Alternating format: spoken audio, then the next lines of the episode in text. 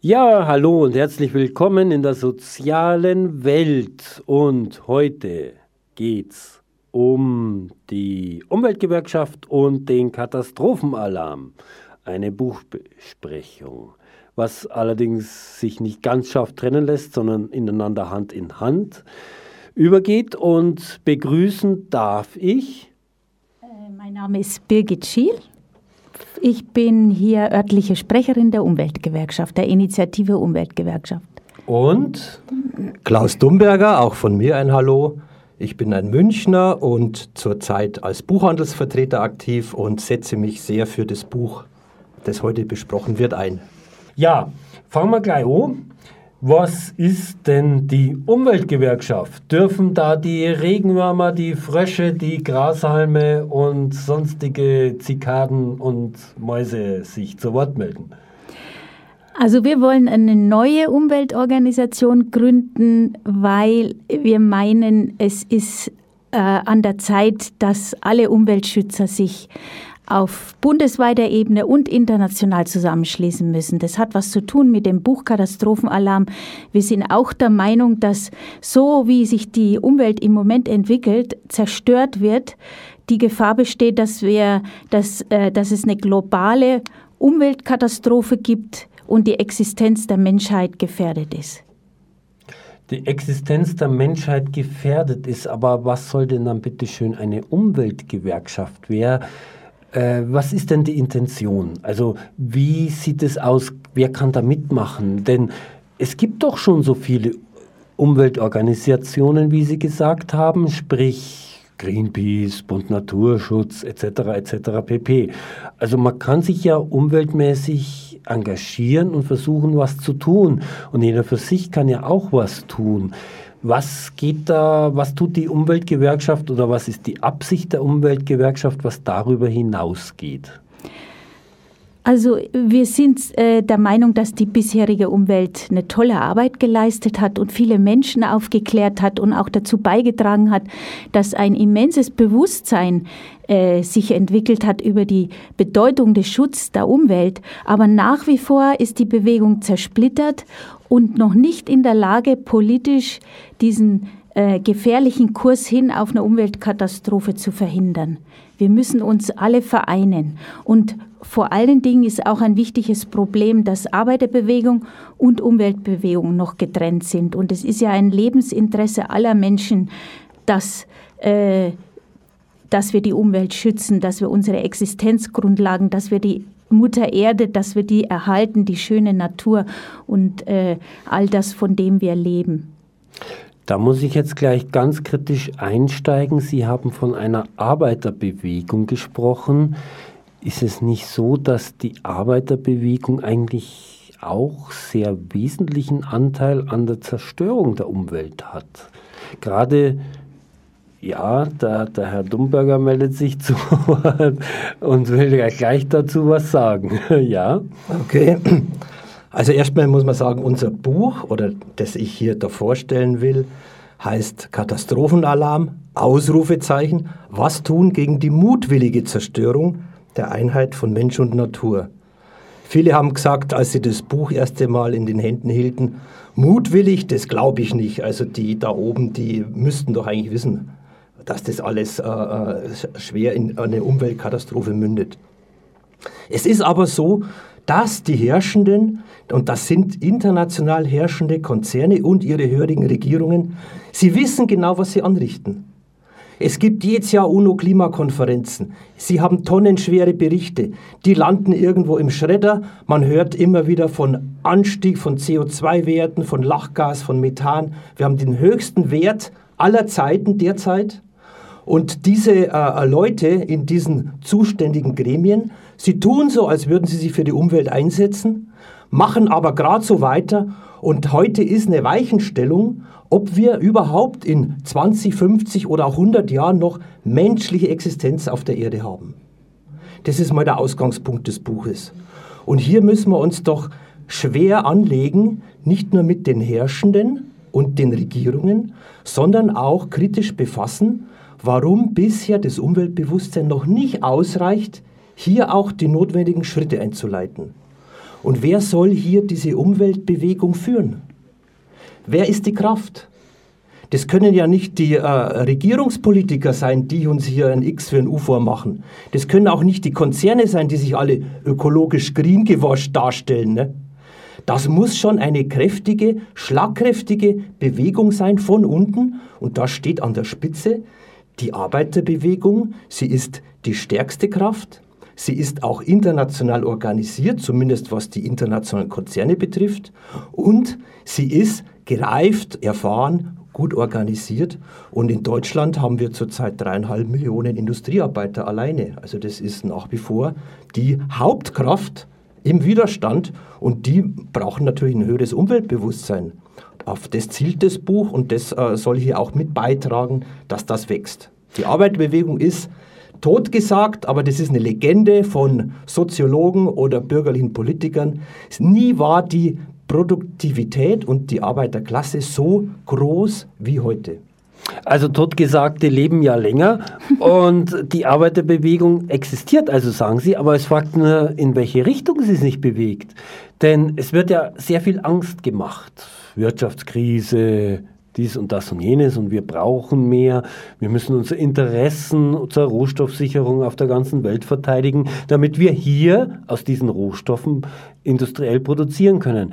Jetzt, wenn Sie jemanden sagen, ja, wir produzieren weniger, dafür länger Haltbares, was unter anderem in dem Buch kommt, äh, ist es so, dass man ja sagt, dann müssen wir eigentlich weniger arbeiten, wir brauchen weniger Arbeitskräfte.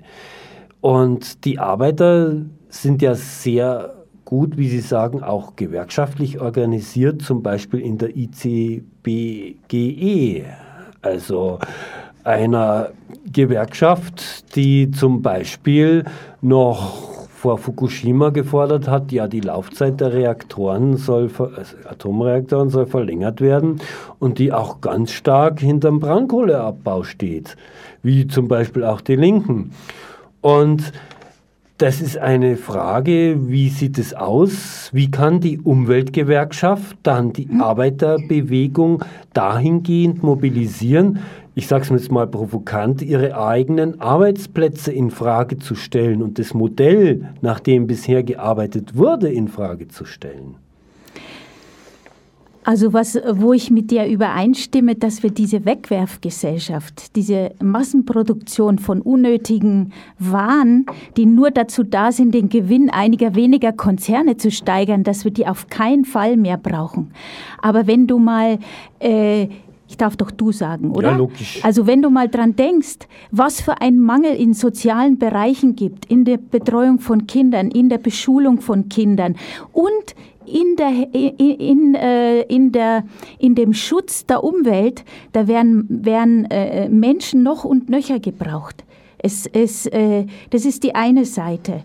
Die andere Seite ist, dass die traditionellen Gewerkschaften um die Jahrhundertwende entstanden sind, des letzten Jahrhunderts um die Lebensinteressen der Arbeiter zu schützen, die damals sehr, sehr arm waren und äh, äh, überausgebeutet. Äh, und es war äh, eine Leben, Überlebensfrage, Gewerkschaften zu gründen. Und heute ist es eine Überlebensfrage, auch die Umwelt zu schützen. Und zwar nicht nur für dich und mich, sondern auch für alle Arbeiter.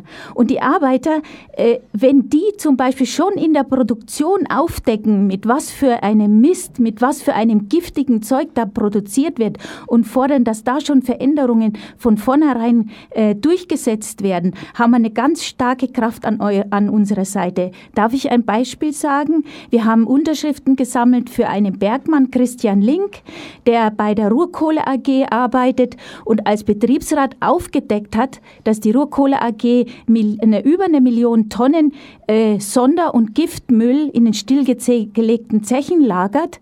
Die sollen jetzt geflutet werden. Bisher wurde das Wasser abgepumpt. Das ist der RAG zu teuer. Die sollen geflutet werden bewusst und die nehmen bewusst die Gefahr in Kauf, dass das Trinkwasser im ganzen Ruhrgebiet bis nach Holland vergiftet wird. So arbeiten die und der äh, hat es aufgedeckt. Der Arbeiter in diesem Betrieb, der hat es aufgedeckt. Diese, so, so, solche Kräfte wollen wir gewinnen und wollen auch das Bewusstsein äh, stärken, dass man nicht nur für soziale Interessen kämpfen muss, sondern auch für die Umwelt gleichzeitig. Das ist also ein Beispiel eines Arbeiters, der sich diesem ganzen, ich sag mal, ja, der ökonomischen Verwertung von jedem und allem entgegengestellt hat und gesagt hat, wir müssen für die Zukunft auch Verantwortung übernehmen. Äh, ich sag's mal boshaft, wenn die Römer so gewirtschaftet hätten wie, wie wir, dann gab es uns gar nicht. es ist aber ein bisschen polemisch. Aber wenn Sie sagen, die Arbeiter müssen für Umweltbelange sensibilisiert werden. Wenn wir jetzt über den Tellerrand Deutschland hinausschauen und weltweit uns das anschauen, es gibt ja viele Beispiele, egal ob das jetzt gar nicht die Arbeiter, sondern die von der Arbeit Betroffenen sind, indigene Völker, wo mit Staudammprojekten riesige Bereiche geflutet werden oder Bergbauregionen weiterentwickelt, in Anführungszeichen, werden sollen und erschlossen werden.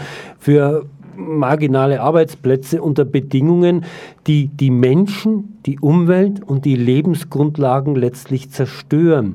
Da wäre doch eine Umweltgewerkschaft viel notwendiger. Gibt es denn da auch weltweit äh, Bestrebungen, nicht den Fehler zu machen, wie wir das hier in Europa allein schon haben, also in einem relativ begrenzten Kulturraum, wo man sagt, selbst hier, wir haben die Gewerkschaften in Frankreich, in Belgien, in Deutschland, überall, wo sich die gegenseitig auch noch Konkurrenz machen und sagen, ja, wir bieten dem Arbeitgeber doch noch dies und das und jenes an und die Umwelt fällt da sowieso unter den Tisch. Äh, Wäre das nicht viel notwendiger, eine weltweite Gewerkschaft zu haben? Und wie ist es bei der Umweltgewerkschaft gedacht? Weil Umwelt kann heute nicht mehr und war noch nie äh, länderstaatlich organisiert oder überhaupt zu denken. Mhm. Wir sind eine Welt. Genau, also da stimme ich dir hundertprozentig zu. Unsere Intention ist von vornherein die internationale Zusammenarbeit zu verstärken und Kontakte zu allen Ländern, zu allen Kontinenten der Welt aufzubauen. Das ist ein großer Anspruch, aber wir haben schon Kontakte, weil es gibt ja äh, Aktivitäten, die im Vorlauf passiert sind, internationale Umweltratschläge in, in, äh, in Deutschland und eine Strategiekonferenz. So, wir haben also schon Kontakte und äh, wir ich kann mich auch erinnern, dass äh, vor zwei Jahren in München eine internationale Automobilarbeiterkonferenz war. Da war ein großes Thema, war die Umwelt, wie man andere Verkehrsmittel bauen kann als die jetzigen und ohne äh, Verbrennung fossiler Energie Träger äh, und es gab vor, ich weiß nicht, vor kurzem, vor einem Jahr, vor zwei Jahren eine internationale Bergarbeiterkonferenz. Da war es auch ein großes Thema, äh, die Frage der Umwelt und des Lebens der Arbeiter und äh, das äh, alles schafft Grundlagen, international zu kämpfen. Und wir müssen international kämpfen, sonst können wir keine Erfolge erringen. Äh, für mich ist ein positives Beispiel gewesen, wie nach Fukushima Millionen Menschen auf der ganzen Welt äh, auf die Straße gegangen sind und die Regierung Merkel äh, zugestehen musste, dass alte Meiler äh, äh runtergefahren werden. Stillgelegt sind sie ja leider noch nicht. Ähm, aber dann ist diese spontane Bewegung wieder in sich zusammengefallen und wie unsere Idee ist, das Potenzial ist da, aber wenn man das organisiert, dann ist man eine unschlagbare Kraft. Wenn es aber nur spontan ist, fällt es wieder in sich zusammen. Ja, eine andere Welt ist machbar, aber das hieße ja letztendlich, die Kohlekumpel und Reaktorfahrer und Chemiearbeiter müssten in die Pflege gehen, Kinder großziehen. Wie ist es zu denken? Kann das funktionieren? Können Arbeiter dafür mobilisiert werden, zu sagen, nein, das tue ich jetzt nicht mehr, was in einer Existenz oder für langfristig für die Menschheit vielleicht existenzgefährdenden Weise äh, Tätigkeiten sind, gebe ich auf. Diese langfristige Denke, ich habe aber jetzt die Verpflichtungen gegenüber Frau, Familie, wie auch immer, ich muss Geld verdienen und gehe in Pflege oder mache Erziehungsarbeit, schule mich um, werde vielleicht auch künstlerisch aktiv oder was auch immer. Was, was ist da die, äh, die reale Alternative? Ja, da würde ich gern was dazu sagen, weil das Buch da auch interessante Abschnitte dazu hat. Erstmal muss man auch sagen, es ist tatsächlich so, dass das Umweltbewusstsein unter der breiten Bevölkerung zwar gestiegen ist, aber es reicht nicht. um mit dieser akuten Bedrohung der menschlichen Existenz jetzt auch schon äh, fertig zu werden oder das überhaupt wahrzunehmen. Da spielt sicher eine große Rolle, dass Umweltschutz immer noch gegen Arbeitsplätze ausgespielt wird. Du hast vorhin, Peter, das Beispiel der IG BCE gebracht. Auch die IG Metall hat noch vor eineinhalb oder zwei Jahren die Stahlarbeiter dazu aufgerufen, in Brüssel gegen höhere CO2-Auflagen zu protestieren, angeblich äh, zum Schutz der eigenen Arbeitsplätze. Das hat auch eine bestimmte Wirkung unter den Kolleginnen und Kollegen, weil natürlich jeder von seinem Job abhängig ist. Aber vor allem wirkt hier auch eine ganz äh, äh, grobe Verletzung der Einheit von Mensch und Natur. In dem Buch gehen wir davon aus, dass Marx und Engels schon diese dialektische Einheit von Mensch und Natur entwickelt haben. Das war höchst umstritten in der alten Sozialdemokratie. Der Gotha Vereinigungsparteitag hat zuerst diese Einheit gekippt. Sie haben dann dort gesagt, die Arbeit sei die alleinige Quelle des Reichtums. Und diese Einseitigkeit, die ja die natürlichen Reichtümer total ignoriert, die tut ja so, als hätten die Kapitalisten schon die Natur für sich gepachtet. Ne? Diese äh, äh, grobe Trennung hat doch auch äh, große Spuren oder auch schlimme Spuren in der Arbeiterbewegung hinterlassen. Die SPD beruft sich heute noch drauf. Die Gewerkschaftsführungen auch. Also mit so einer Grundlage kann man natürlich keinen äh, Staat machen. Ne? Da muss man auch kritisch ins Gericht gehen. Aber es gibt Dutzende, Hunderte von Beispielen von kritischen, von äh, sogenannten Whistleblowern, von kritischen Kolleginnen und Kollegen, die das nicht hinnehmen wollen und die brauchen unsere Stärkung.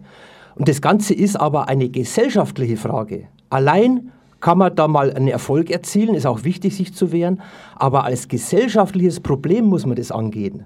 Das heißt, es ist zu unmittelbar gedacht, wenn du sagst, die Arbeiter sollen jetzt umlernen.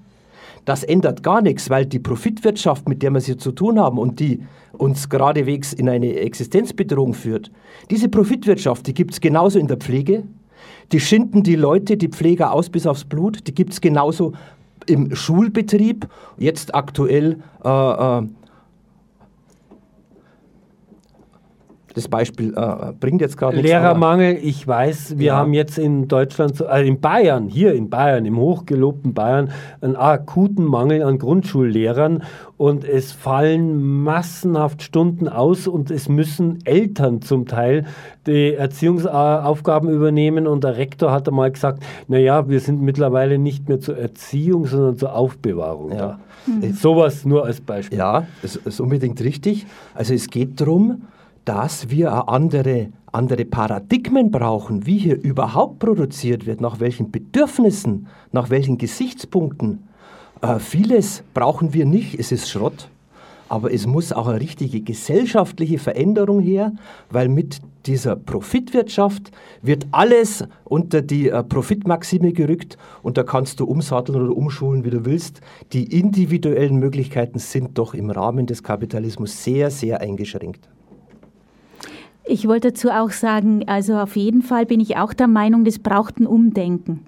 Es braucht ein Umdenken in der Arbeiterbewegung in der Frage und es braucht ein Umdenken aber auch in der Umweltbewegung. Man trifft ja doch noch so, so unterstützenswert. Ich unterstütze zum Beispiel auch äh, die Bewegung gegen die dritte Stadtbahn. Ich finde es richtig, dass dieser Tunnel, dieser Megatunnel durch die Stadt in München äh, sinnlos ist. Man sollte auf andere Weise sinnvoller das Münchner Verkehrssystem ausbauen.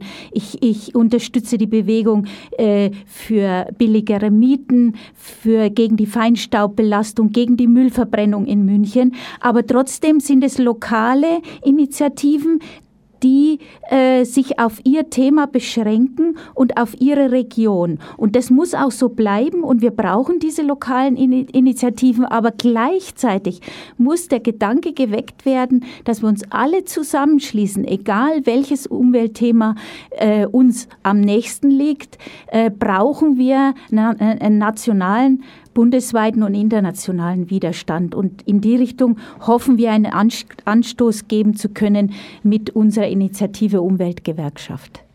Ja, ich habe jetzt hier sehr viele Argumente und Kritikpunkte gehört und Dinge, wo man sagt, nein, so geht es nicht weiter, wir müssen gegen, gegen, gegen. Aber wofür sind wir denn dann? Wenn wir nicht weiter in Richtung des Abgrunds gehen wollen, aber hinter uns vielleicht, ich weiß nicht was, auf uns zurollt, eine Schlammlawine, was macht man denn dann? Abseil nach oben, Abseil nach unten. Was sind denn die Alternativen? Für was kann man denn sein? Außer jetzt, ich sag mal in Anführungszeichen, theoretische Konzepte von Klassenkampf. Was sind die real möglichen Handlungsoptionen, die uns zur Verfügung stehen? Also es gibt ungeheuer viele Ideen. Wenn man die bündeln würde, das wäre also fantastisch. Also es geht äh, los von neuen Materialien äh, jenseits von Erdöl, die verrottbar sind nach einem festgelegten Zeitpunkt. Es gibt unglaublich viele Energien, viele Ideen, wie man erneuerbare Energien gewinnen kann und auf die Verbrennung fossiler Energieträger verzichten kann. Es äh, wäre möglich, dass wir Wüsten begrünen und dass wir die Meere wieder säubern.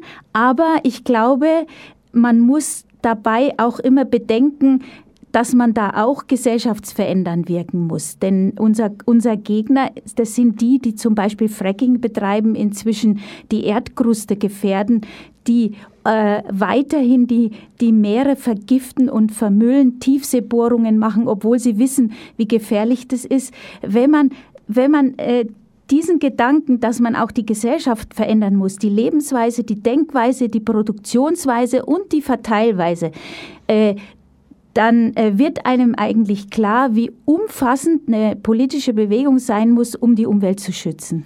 Aber jetzt muss ich kritisch einhaken. Die Gegner sind diejenigen, die diese absurden Maßnahmen äh, durchführen, um uns als Konsumenten, ich sage jetzt bewusst uns, die Arbeiter, die wie auch immer, wer alles das ist, uns das zur Verfügung zu stellen. Und wer ein Auto fährt, mittlerweile wird in Rotterdam Öl aus der Arktis angeliefert, von der russischen Plattform, wo Greenpeace protestiert hatte. Äh, ist es nicht schon mal wichtig, bevor man dieses, ich sag mal, klassenkämpferische Modell da aufs Schild hebt und sagt, die Bösen und nieder mit dem Bösen, aber dann, wenn man wirklich sagen würde, okay, wir sabotieren den Ölhafen in Rotterdam, wir legen die industrielle Infrastruktur lahm, um es mal jetzt auf die Spitze zu treiben, was passiert denn dann mit den Arbeitern? Drei Tage hier ohne Zulieferung von außen, die Stadt München, da nach drei Tagen ohne Essen geht es auf die Barrikaden. Müssen wir uns nicht selber als Menschen versuchen, so weit zu vernetzen und zu funktionieren und ich sag mal, in gewisser Weise, nicht absolut, sondern nur in gewisser Weise rudimentär wieder eine Subsistenzwirtschaft zu etablieren. Wäre das nicht auch eine Sache? Und wenn Sie sagen, die Umweltgewerkschaft will eben diese Möglichkeiten der neuen Techniken fördern, wäre das dann die Aufgabe der Umweltgewerkschaft, sowas zu ermöglichen, wenn ein Ingenieur eine gute Idee hat? Das weiterzuentwickeln, dem zu helfen, das Ganze auch in Anführungszeichen zu vermarkten, aber eben nicht unter den bisherigen Bedingungen der Gewinnoptimierung, sondern des Allgemeinwohls. So steht es ja eigentlich auch im Grundgesetz. Eigentum und Besitz verpflichtet zum Allgemeinwohl und äh, Arbeit dient nicht nur zur äh, Eigensicherung und etc. pp. Also wir, äh, wir sollten das Grundgesetz eigentlich kennen und wissen, was da drin steht, nur niemand mehr kümmert sich drum. Wäre das nicht dann die Aufgabe der Umweltgewerkschaft, sowas zu machen und da wäre das nicht wichtiger, als hier auf die anderen zu, mit dem Finger zu zeigen?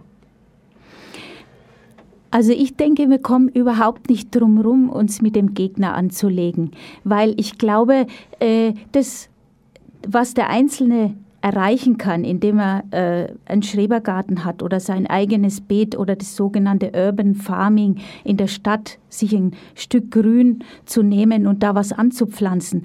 Das wird nicht reichen, um diese Bedrohung zu überwinden, die uns gegenübersteht. Es ist ja weiterhin so, dass äh, die radioaktive Verzeugung der Erde zunimmt. Was nützt mir da mein Beet in der Nachbarschaft, in der Stadt, wenn ich, wenn ich bedroht bin von dem radioaktiven Fallout, der nach wie vor aus Fukushima rund um die Welt ausstrahlt und über die ganzen Meere bis inzwischen nachweisbar den, an den Küsten der USA angekommen ist. Was nützt mir ein Beet in München, äh, außer dass ich da vielleicht verzichte auf Pestizide, wenn über die Luft die giftigen Feinstäube auf dieses Beet herabrieseln.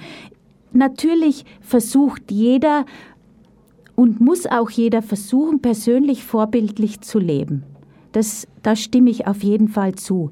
Aber wir müssen uns mit den Großen anlegen und im Großen was ändern, sonst überrollen die uns mit ihrem, ihrer Politik. Ich äh, wollte auch noch dazu was ergänzen.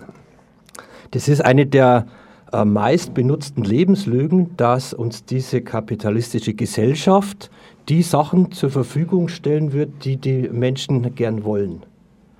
Das ist doch eine, äh, eine Lebenslüge, muss man sagen. Wer bestimmt denn hier, was produziert wird? Wer also, bestimmt, wie produziert wird? Das geht nicht aus von den Bedürfnissen, sondern die Bedürfnisse folgen der äh, äh Profitmaximierung. Das ist natürlich, äh, hinterlässt seine Spuren auch im Konsum, in den Gewohnheiten der Menschen. Also heute braucht man im Durchschnitt angeblich 77 äh, Kleidungsstücke im Jahr. So viel hat äh, angeblich laut einer Tageszeitung jeder Deutsche im Schrank. Das ist natürlich nicht äh, richtig, dass man 77 Stück braucht, aber solche Bedürfnisse werden erzeugt für eine Bekleidungsindustrie oder auch Schuhe und so weiter. Damit muss man kritisch umgehen. Oder jetzt, äh, ja, ein neues Handy. Ja, das war gerade kürzlich eine Werbung, wo ich mir gedacht habe, Mensch, wenn ihr wüsstet, wie es im Ostkongo zugeht bei der Förderung von Goltan, jedes Jahr ein neues Smartphone. Eine Firma, die ich ja. jetzt lieber nicht nenne, mir, mir ist die Galle hochgekommen. Also es war dermaßen unverschämt, dass man damit dann aber auch Werbung machen kann, zeigt aber doch, wo die Bedürfnisse der Menschen liegen eben, denen ist doch die Umwelt, das läuft irgendwo, ja, braucht man, aber sie bringen es nicht überein, ihre Konsumgewohnheiten mit der Verschlechterung ihrer Umweltbedingungen in Übereinstimmung zu bringen und daraus Konsequenzen zu ziehen.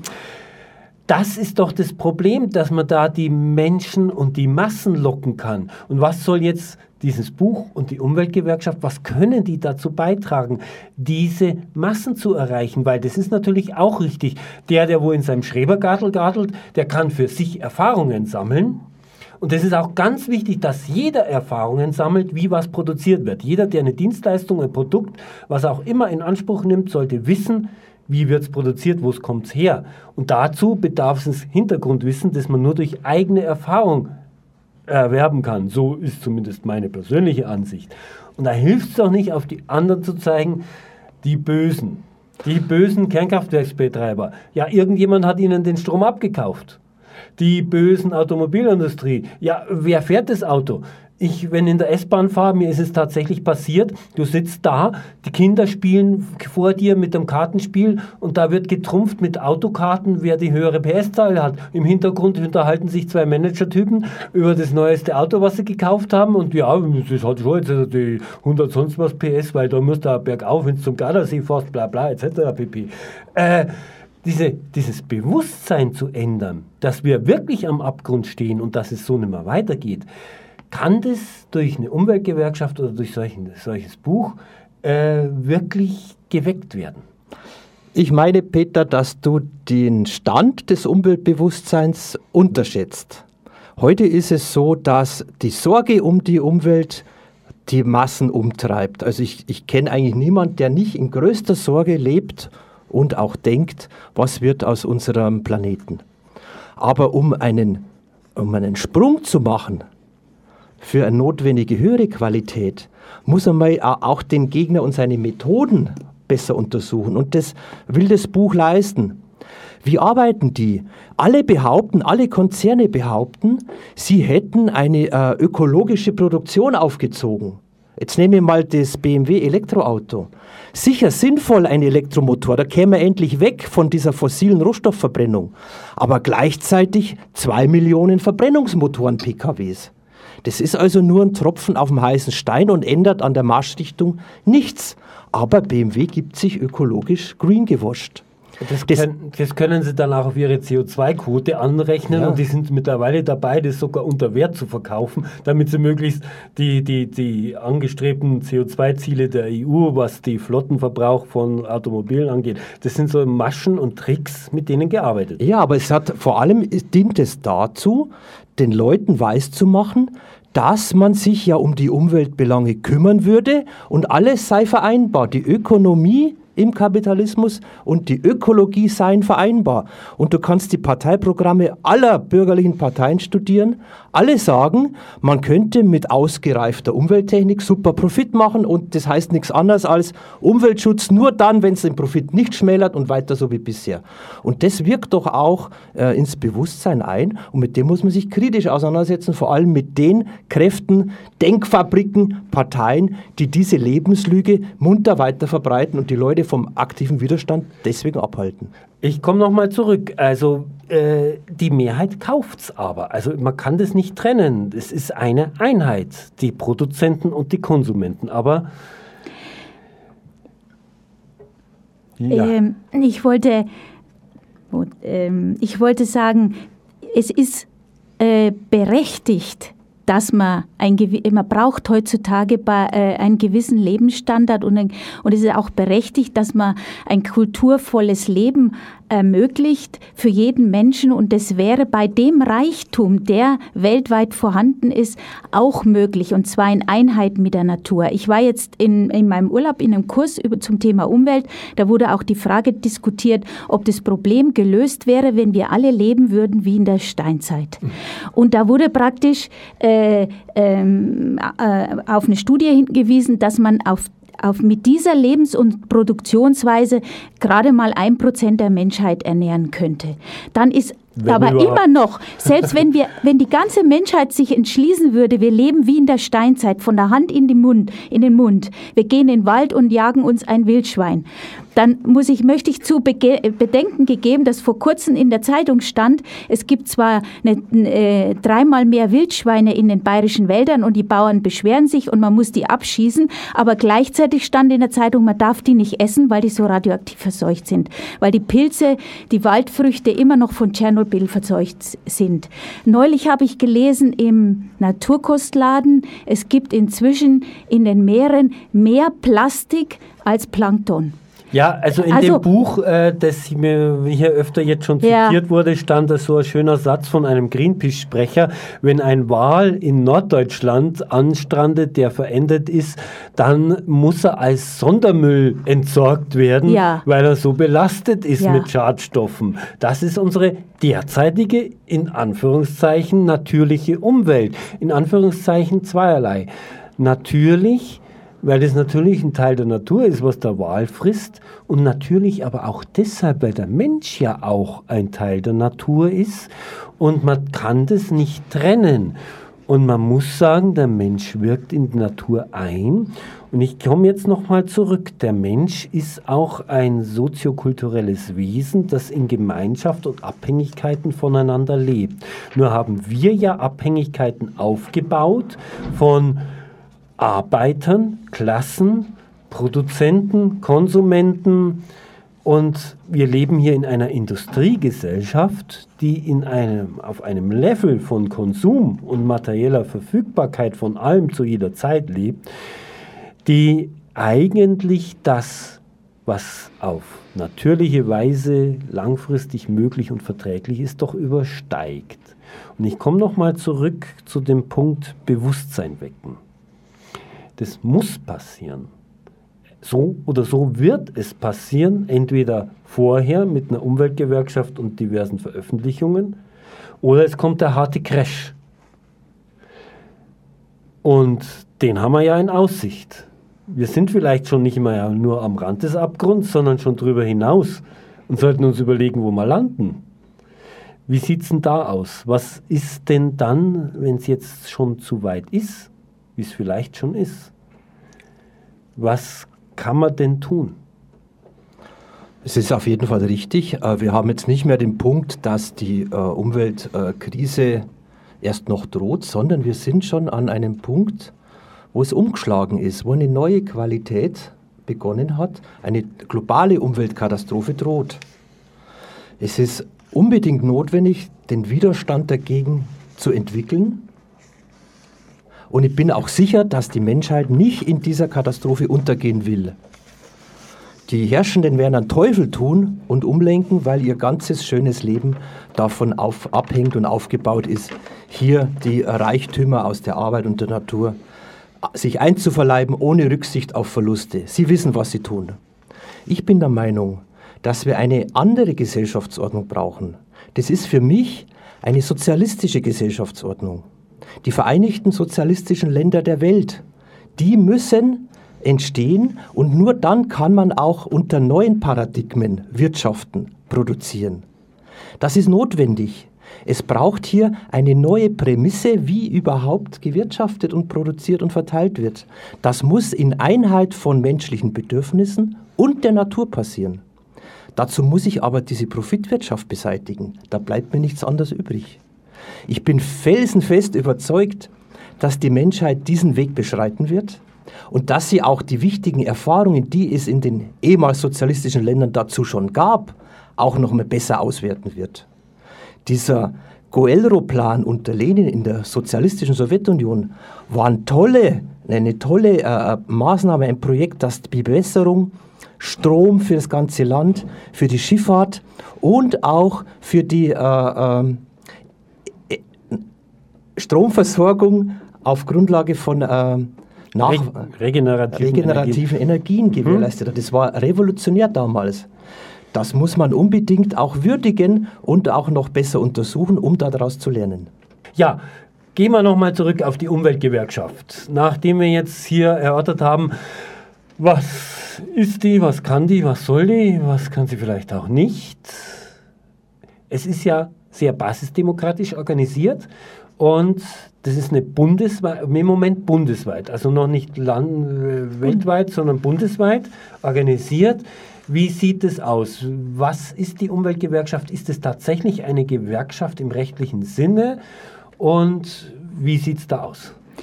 Also es wird sicher im November äh, wenn wir den Gründungskongress haben, darüber diskutiert werden, ob wir uns Umweltgewerkschaft e.V nennen oder nur Umweltgewerkschaft. Beide Modelle sind denkbar.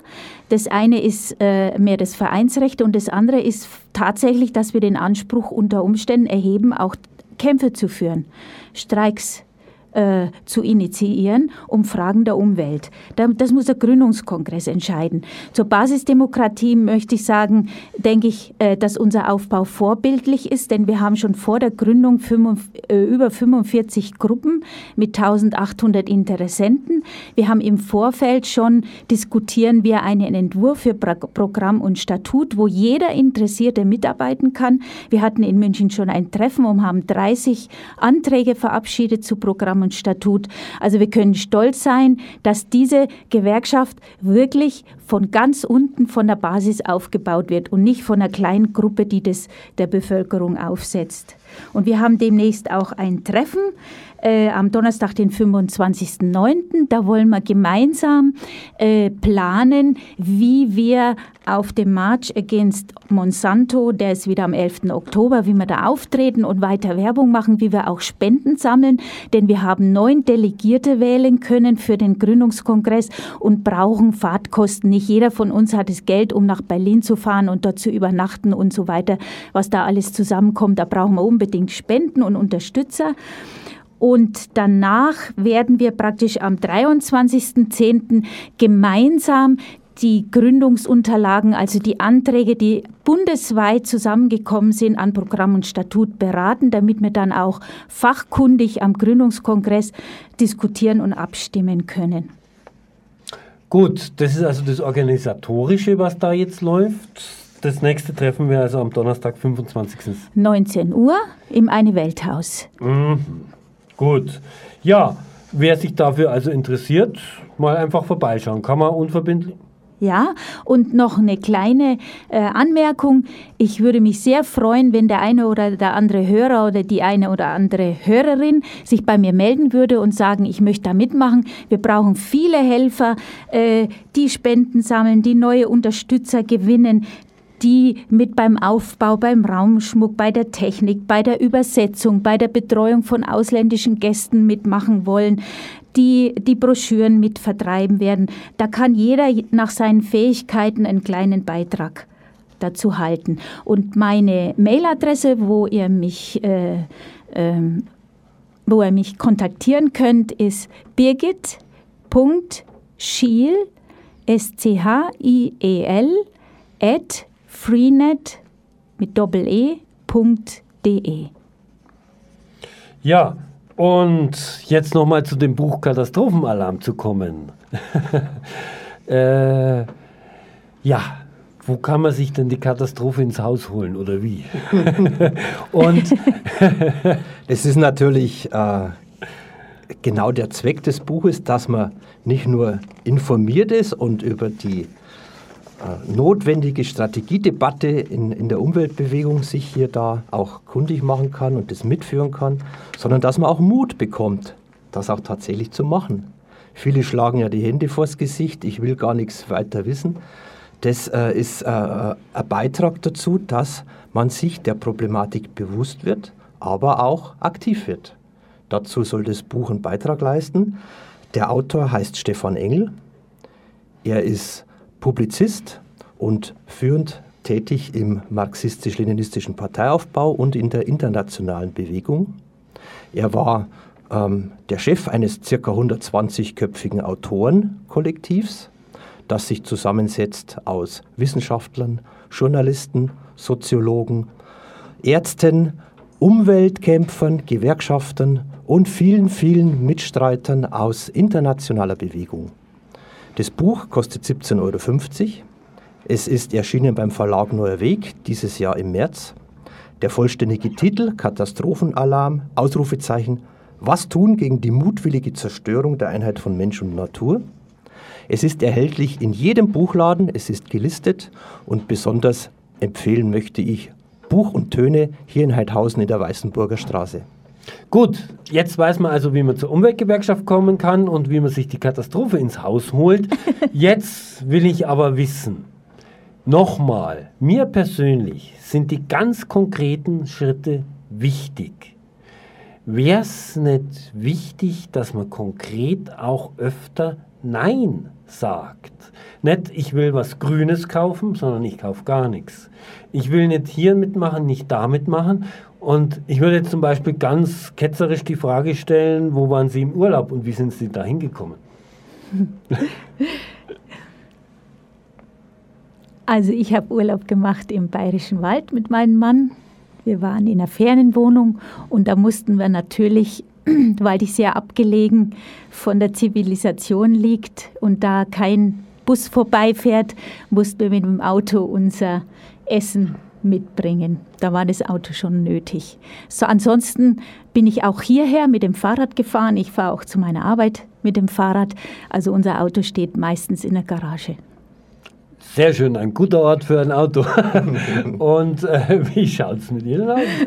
Ja, wir waren auch in Urlaub im nicht so weit entfernten Oberbayern.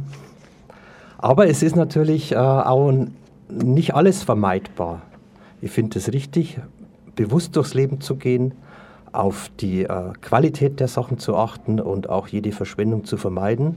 Man wird zugeschissen mit äh, äh, Klump, wie der Bayer sagt. Da soll man auf jeden Fall bewusst durchs Leben gehen. Aber es ist halt sehr eingeschränkt, was man hier tatsächlich unter dieser kapitalistischen Prämisse leisten kann. Es ist eine gesellschaftliche Frage und so muss man das auch angehen. Es gibt aber doch viele, um nochmal einen weiteren Ausblick zu wagen. Also, die versuchen anders zu leben und auch anders zu produzieren. Ich will jetzt nochmal auf dieses, diesen Punkt kommen der Produktion, weil das ist ein entscheidendes Element. Es gibt sehr viele, Zauschring bietet Dienstleistungen an ohne Ende, aber kaum Produkte. Es gibt sowas wie, ja, Social äh, Corporate äh, Agriculture, also sozial unterstützte äh, Landwirtschaft, die gemeinschaftlich Essen produzieren. Und solche Basisgeschichten, das fehlt mir, um es jetzt nochmal ganz zum Schluss aufzubringen, an diesem Buch. Das fehlt mir auch als Ansatz an der Umweltgewerkschaft, dass man wirklich Initiativen fördert, die sagen, wir machen uns unabhängiger. Denn Nein zu sagen heißt ja nicht nicht zu leben, sondern man muss ja konsumieren. Wir brauchen ein gewisses Maß an Energie, an Nahrung und wir müssen auch da auf Qualität achten, schauen, dass die Energie eben nicht zerstörerisch ist und die Nahrung nicht mit fragwürdigen Methoden produziert wird. Ist es da nicht der Punkt, dass man sagt, wir müssen hier ganz klein erstmal anfangen, bevor man den großen Klassenkampf aufs Schild hebt? Ja, es ist äh, völlig berechtigt und total sinnvoll, solche Tauschbörsen äh, einzurichten, die auch dann pfleglich mit den Sachen umgehen, wiederverwerten. Bin ich unbedingt Fan davon. Es ist äh, auch notwendig, hier bestimmte Konsumgewohnheiten abzustellen, zum Beispiel dreimal im Jahr einen Fernflug zu machen und so weiter. Bin ich völlig einverstanden. Wir können aber äh, das nicht als gesellschaftlichen Maßstab hier verwirklichen. Das ist eine Illusion. Ich finde es sogar naiv. Du entziehst dich nicht diesen gesellschaftlichen Gesetzmäßigkeiten. Die Konzerne, gerade die internationalen Konzerne, haben derart viel Reichtum aufgehäuft und der muss wieder neuen Maximalprofit abwerfen. Und die gehen heute her und verwerten alles zu Kapitalmöglichkeiten, was ihnen unter die Finger kommt. Ich war jetzt in Oberbayern viel äh, auf den Dörfern unterwegs. Es wird fast nur noch Mais für die. Agrospritproduktion angebaut. Das ist ein Zwang, den die Bauern auch äh, unterliegen. Die Aber können sie können sich dem doch, die können sich widersetzen, wenn sie sich nicht abhängig machen. Die können sich widersetzen, wenn sie Abnehmer haben und Kunden haben, die nicht zu Aldi und Konsorten und zum Discounter laufen, weil sie sagen, wir können es uns nicht leisten. Draußen da auf den Feldern werden jetzt Kartoffeln geerntet. Die Kleinen fallen sowieso durchs Raster. Ich habe einen Bauern gefragt, die sind froh, wenn man nachglaubt. Wenn man denen dann noch ein kleines Entgelt gibt, äh, da wären so Möglichkeiten, dass man sagt, okay, der Bauer denkt nach und sagt, ja, ihr glaubt die Felder nach, ihr gebt mir ein kleines Entgelt, dann könnt ihr hier auch eine kleine Parzelle haben, wo ihr euch was anbaut. Und damit damit man das eigene, dann auch noch das, das eigene Saatgut produziert, nimmt man zum Beispiel den Konzernen schon mal Macht. Das sind so Ausblicke von mir. Das ist meine persönliche Schiene, wo ich sage, wir machen es selber.